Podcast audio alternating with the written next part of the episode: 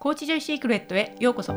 ザ・ライフコーチスクール認定マスターライフコーチあるがとうこです。この番組はクライアントの可能性を最大限に引き出し豊かな人生を届ける本格派ライフコーチ向けのビジネスポッドキャストです。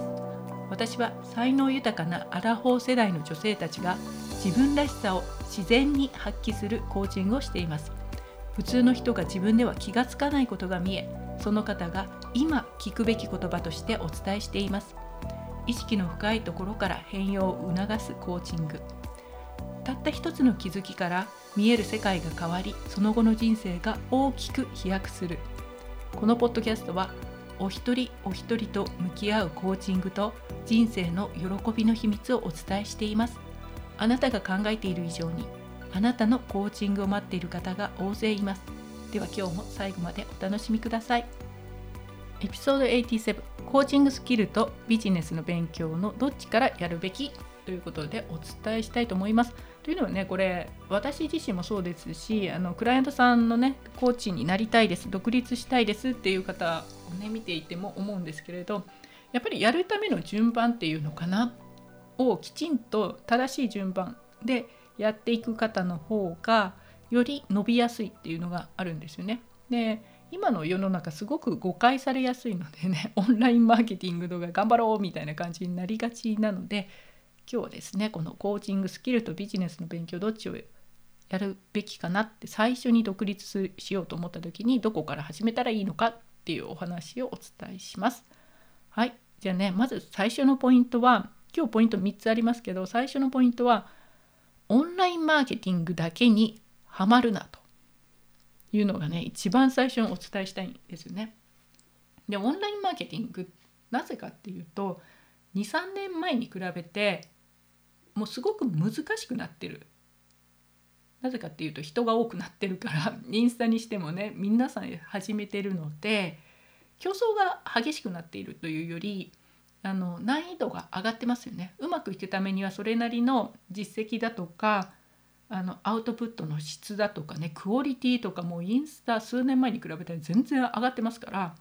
そういうところはいきなり行って勝負しようとしてもそりゃ結果が出る前に時間かかるよっていうのがねオンラインマーケティングなんです。でエピソードの48で年商1,000万円までにいらない6つのことっていうとこでもお伝えしてるんですけれどあの結果の出にくいこと時間かかることに最初に取り掛かっていると結果が出るまで時間かかるので諦めてやめてしまうっていうことが起きるのでここは本当に声を大きくして言いたいんですよね。で私もオンラインマーケティングをお伝えしてます。するんだけれどオンラインだけで集客してくださいとはもう言ってないですから言わなくてむしろオンラインでやりたいですって言ってる方たちにあのオンラインだけでやると大変だからちゃんとオンラインじゃなくてこういうねあの自分で知り合いまあそれはオンラインでもいいんですけれどオフラインでもどっちでもいいけれど直接知ってる人を増やすっていう基本的なことをビジネスの大昔からの基本ですよね。そういったことをちゃんとやった上でのオンラインですよとそういうね人と人とつながっていくっていうビジネスの本質っていうかもうトラディショナルな昔からあるやり方を全然やらないでオンラインだけでぶん回すみたいなね集客したいですっていうのはそれはすごく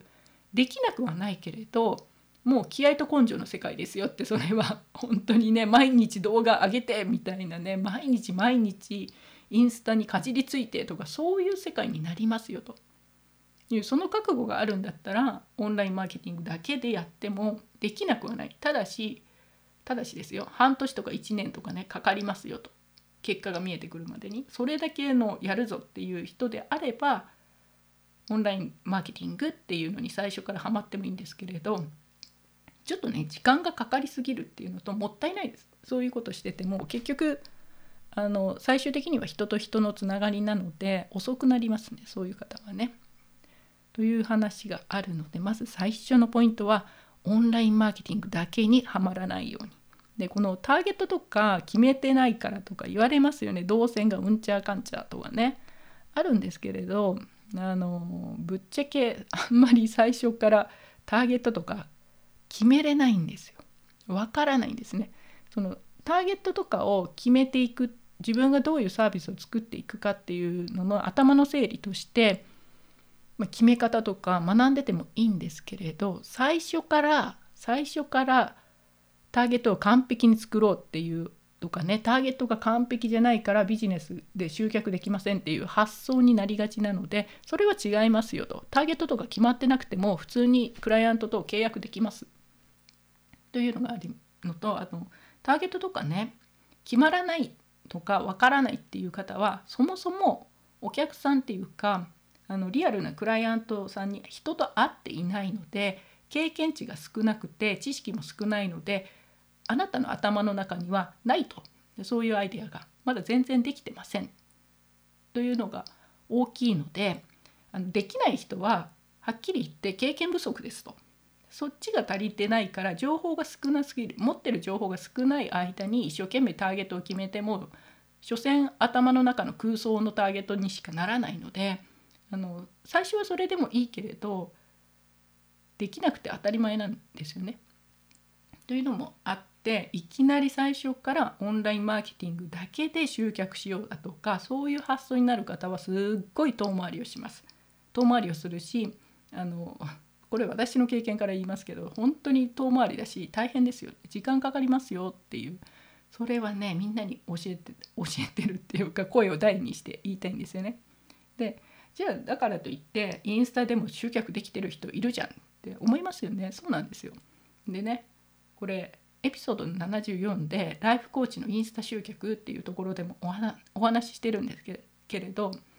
ぶっちゃけインスタから集客できてる人たちはインスタで目立つしインスタノウハウを教えてる人たちは多いしお金の稼ぎ方とかね教えてる方は多いんだけれどあのできなくはないんですねできてる人がいるように。でこれ何かに似てるっていうと私は宝くじと似てるなって思うんですよ。宝くじ当たる人いますよね当たる人は絶対にいるんです。だけどほとんどの90何パーセントの方は、まあ、当たっても1万円とかね3万円とかねそんな大した金額当たらないですよね。せいぜい当たって10万円かもしれないけれどすごい当たる人はいるんですよ。だからだけど全員がポンポン当たるかって言ったらそういうもんではないと。でインスタも一緒で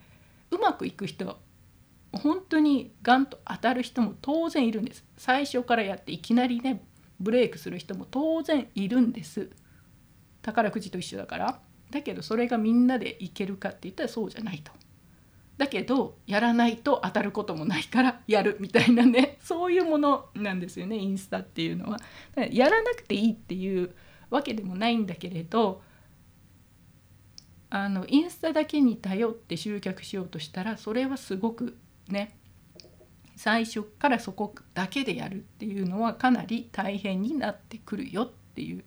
のででもやってないとうまくいかないから最低限はやればいいんだけれどインスタがやってないからインスタから集客できないから集客できませんみたいな、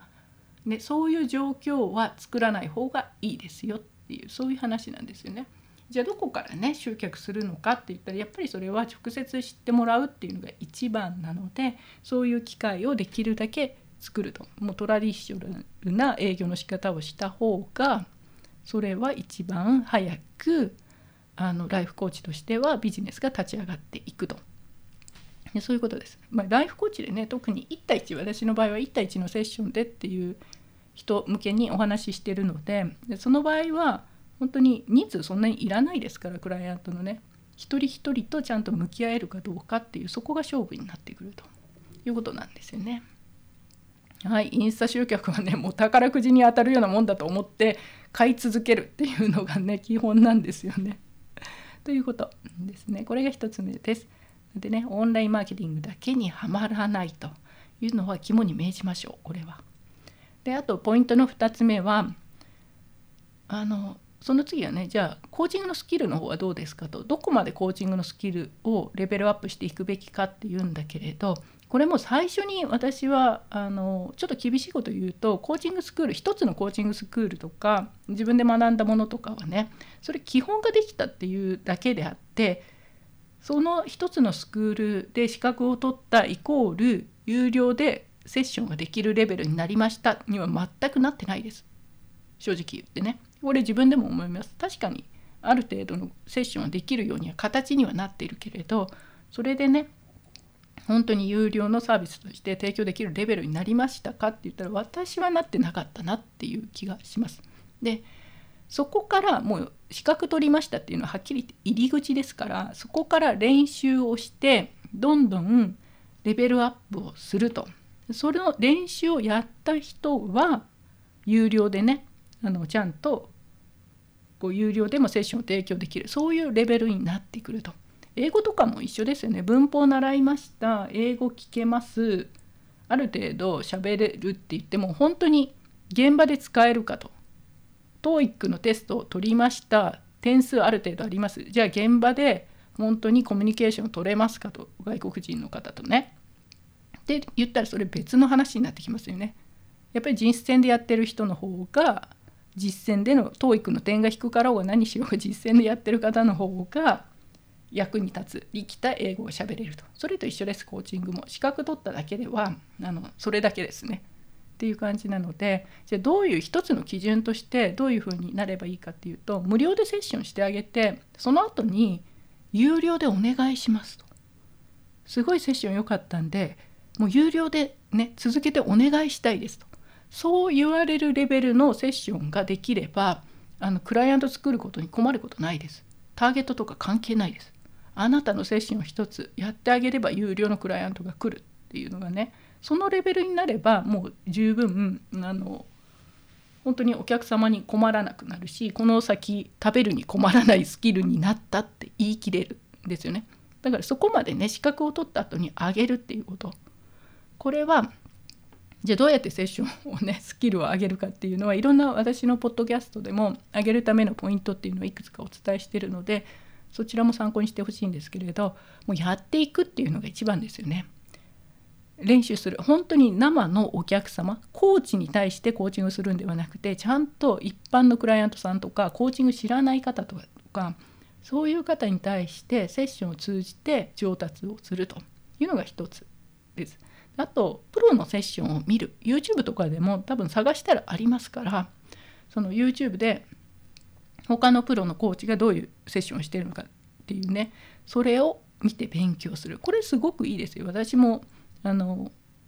ねブルック・カスティロの校長のコーチングのビデオとかも何回も見てますけど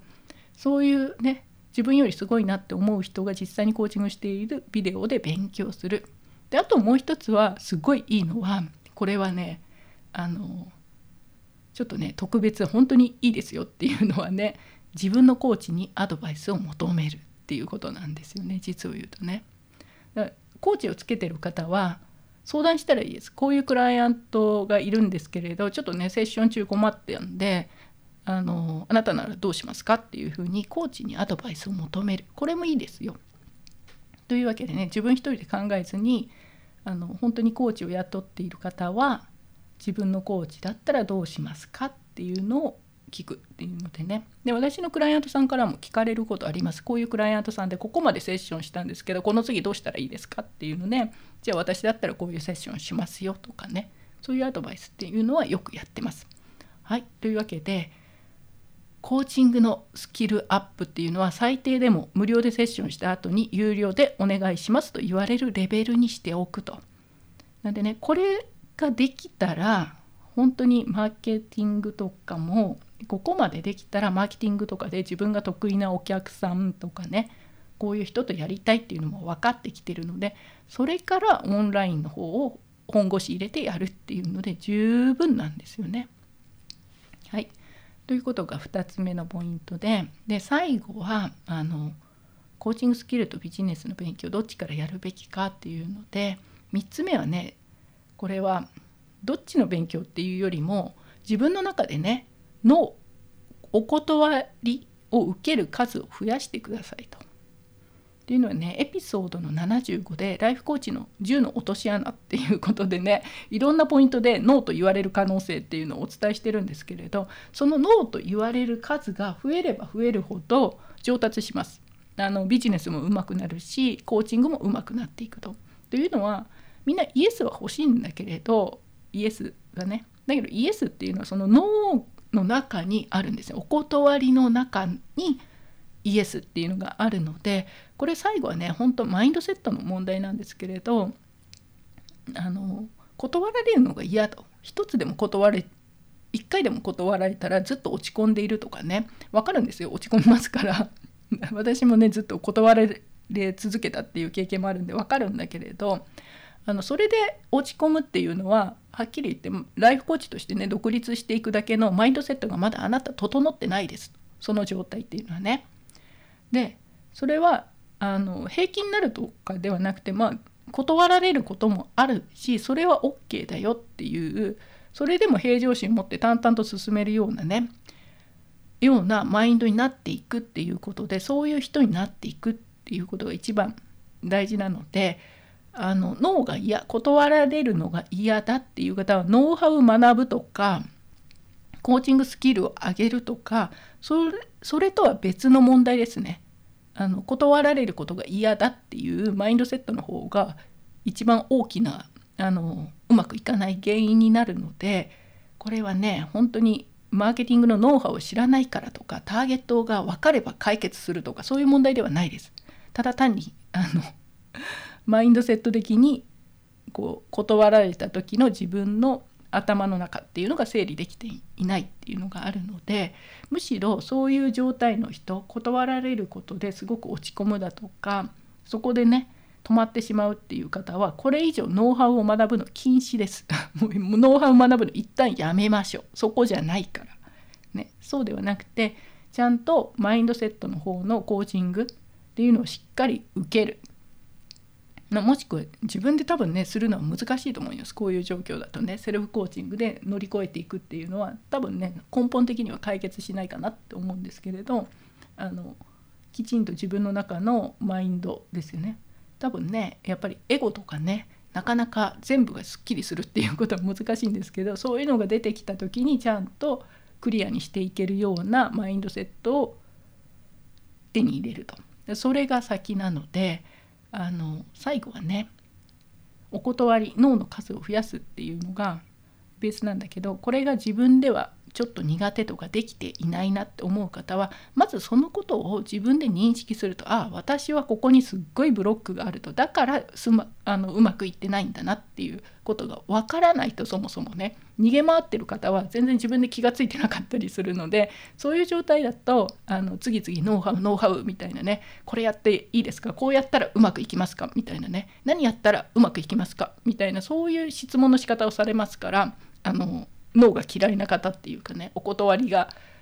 に対する許容量が小さい方っていうのはどうやったらうまくいきますかっていうのをうまくあの一つもやる前に聞く方っていうのはね本当によくわかるのでそういう方はまずあの自分ではこ失敗するっていうことへの抵抗が大きすぎる失敗を受け入れられてないからできできてないんだな進んでいないんだなっていうことにまず自分が気づかないと改善しないです。いつまでもノウハウノウハウになるんででそういう状況でセッションしていてもあの多分セッション力もねスキルも伸びないですよね。自分自身がその状態でいる限りここを超えていかないと。なんで心当たりのある方は、まあ、コーチング受けるなりして自分の中のそのエゴだとか断られるっていうことに対する気持ちっていうのをクリアにした方が早いですそっちが先かなっていうね感じですね。はいというわけで今日はあのビジネスとコーチングスキルと、ね、勉強してどっちをどうやって伸ばすべきかっていうのでまずはまずは無料でやった時に有料でもやりたい続けてお願いしますって言われるレベルにコーチングスキルをアップすると。それまでにそれだけ練習してもこううまくしようっていうやる気っていうのかな？やりたいっていう気持ちがありますか？どうですかっていうそこが一番大きいですよね。でそれをやっていく中でビジネスとしてあのマーケティングにはまるよりもクライアントをちゃんと契約するスキルっていうのかな？お客様になっていただく有料のお客様になっていただくスキルの方がよっぽど大事です。ターゲットを決めるよりうんぬんよりもね。じゃないとあのいくら有料でもお願いしますっていう言われるレベルになったんだけどその後ちゃんとクロージングしていなかったらねつながっていかないのできちんとお客様と契約して有料で続けていただけるようになる、まあ、セールスのクロクロージングのスキルっていうとちょっとねなんか違う感覚なんだけれど、まあ、しっかりと契約してもらえるスキルこっちがマーケティングのターゲット決める云々よりもあの先ですよね。でそれができてああお客さんこういう人と私はやりたいんだなっていうのが分かった上でマーケティングのターゲットとかがもう自然に出てくる状態それで決めたらメッセージとかもね無理やり絞り出すんじゃなくてある程度話してたら自然に出てきますと。もうこういう人たちにこうやりたいですっていうのが自然と出てくるそういう状態になってからオンラインマーケティングをがっつり本腰入れてやる方がスムーズにいきますよねやりやすいっていうんですかという順番でやるといいと。でその過程ではめちゃくちゃお断りのあの お断りをされる場面っていうのがすごくたくさん出てくるのでそのことに対してお断りされることに対してすごい抵抗感がある方はあのマーケティングだとかコーチングのスキル云々の前にご自身のマインドセットの方ですよね。断られることに対するマインドセットをクリアにする。それが一番あの大きいっていうかここでめちゃくちゃブレーキになるのでねそれをやった方がいいですよっていうことで今日はお伝えしました。はい、というわけでね私の方でも個人コーチングであのライフコーチの方で1対1のセッションをしてきちんと独立したいっていう方へのメンターコーチングっていうのもしてますので興味のある方はねインスタやメールマガ取られている方はメールマガの方からメールの方でねお問い合わせください。はい、というわけで今週もありがとうございました。また来週お願いします。今日も最後までコーチジョイシークレットを聞いていただきありがとうございます。今日の放送が面白かった役に立ったと思った方はレビューやサブスクライブして応援していただけると嬉しいです取り上げてほしいトピックや質問などはお気軽にインスタの DM でお知らせくださいでは来週もまたお会いしましょう